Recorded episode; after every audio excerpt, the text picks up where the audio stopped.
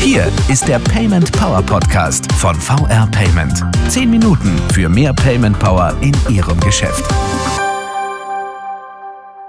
Hallo und willkommen zum Payment Power Podcast. Wir sprechen heute über den Online-Verkauf und verschiedene Shop-Lösungen. Denn uns erreichen immer wieder Fragen rund um den E-Commerce und deswegen wollen wir die heute einmal gebündelt angehen. Und deswegen freue ich mich, dass mit Benjamin Korf, Produktmanager bei VR Payment, ein E-Commerce-Experte bei uns ist und die Fragen beantworten wird. Herzlich willkommen erstmal. Schön, dass Sie da sind. Ja, hallo.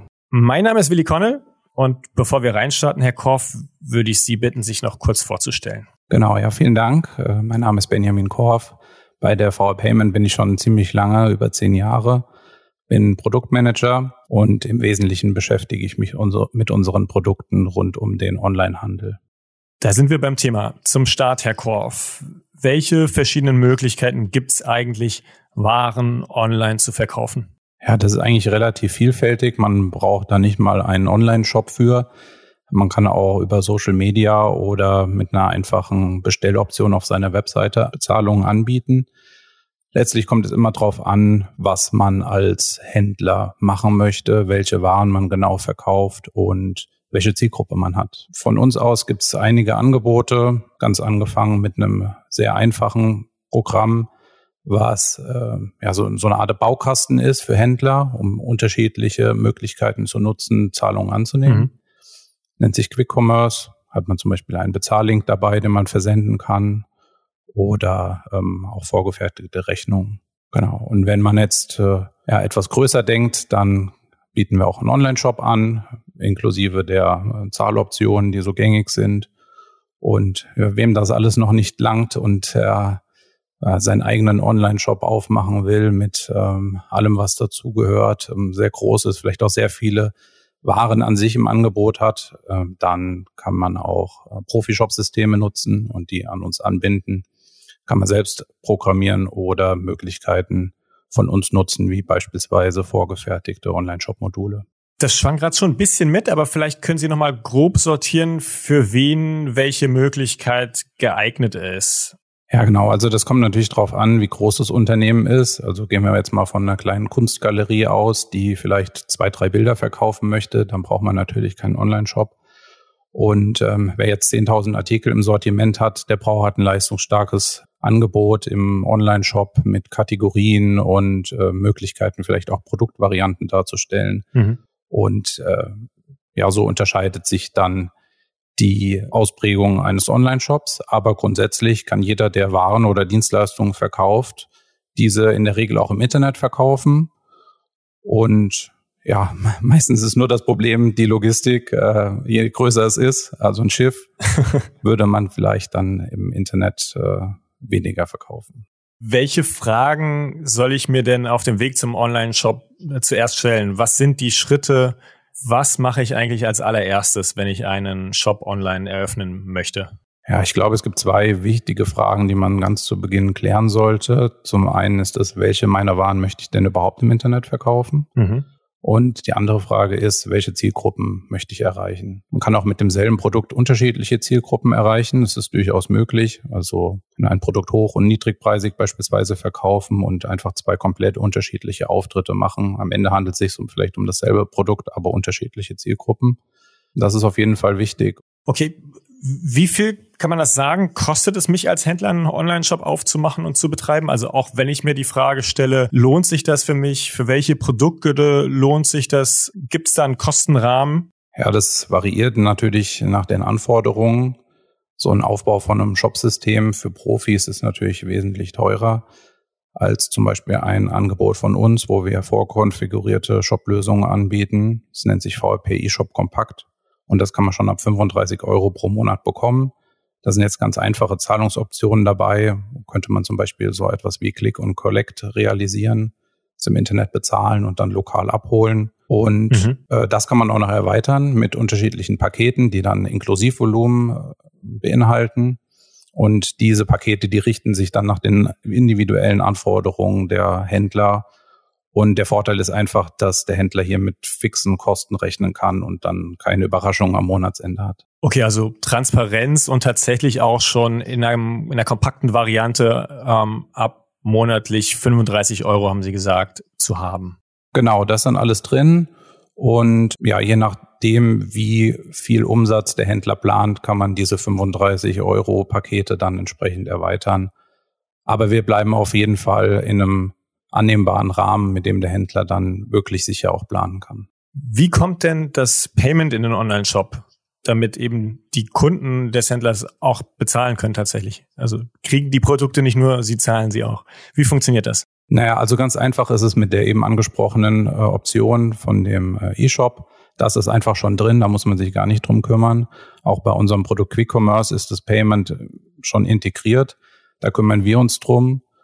Ähm, wenn man jetzt größere Online-Shops hat, wie gesagt, oder vielleicht auch ganz spezielle individuelle Lösungen haben möchte, dann gibt's äh, sogenannte Schnittstellen oder APIs, die man anbinden kann. Mhm. Ähm, für Online-Shops bieten wir auch vorgefertigte Module, die braucht man dann nur installieren. Also das geht von sehr einfach bis gar nichts, äh, bis hin zu sehr komplex. Und äh, da muss man dann einfach schauen, was gewünscht ist. Kann man denn sagen, welche Bezahlmöglichkeiten Händler grundsätzlich anbieten sollten? Also was braucht der Kunde, der am Ende die Produkte bezahlt? Also grundsätzlich kann man sagen, je mehr Zahlarten man anbietet, desto besser. Aber es kommt natürlich auch auf die Zielgruppe drauf an. Manche Kunden möchten jetzt beispielsweise per Rechnung kaufen. Es sind bestimmte Kundenklientel, die so etwas möchte. Ähm, vielleicht ist auch eine Zahlart bei bestimmten Produkten nicht geeignet, könnte auch sein. Aber grundsätzlich ist natürlich anzubieten sowas wie Kreditkarte, Sofortüberweisung, PayPal, mhm. PayDirect. Ich glaube, der richtige Mix macht es dann einfach aus, um Kaufabbrüche auch zu vermeiden. Wenn ich jetzt starten möchte in einen Online-Shop, was muss ich denn an möglicherweise rechtlichen Aspekten beachten bei Online-Bestell-Bezahloptionen? Ja, das ist tatsächlich ein wichtiges Thema für Online-Shops. Die müssen zum Beispiel Impressum und Datenschutzregelungen äh, online haben und die müssen speziellen Richtlinien entsprechen. Auch beispielsweise direkt bei den Produkten ist es wichtig, äh, zum Beispiel Lieferzeiten anzugeben, diese Produkte richtig zu beschreiben.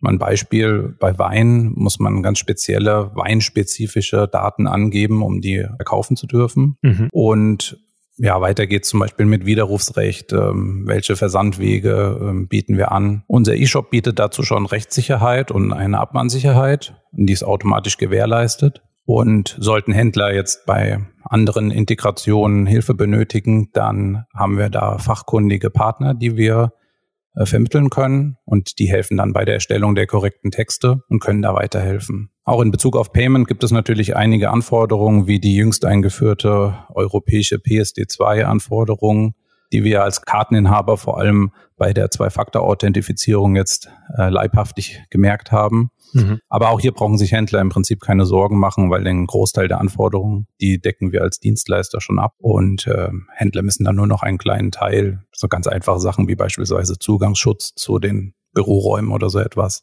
Darum müssen sie sich selbst kümmern. Aber das Wesentliche der rechtlichen Anforderungen ist sozusagen in dem Paket, in der, in der Lösung schon abgebildet. Ja, also den Inhalt muss der Händler füllen und da hilft auch eine ähm, Rechtskanzlei bei Bedarf dass dann auch wirklich sicher ist, was dort steht.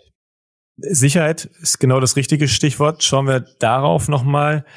Hm, sind Online-Zahlungen sicher und wer haftet eigentlich? Also bei Datenmissbrauch möglicherweise. Wie ist da die Lage?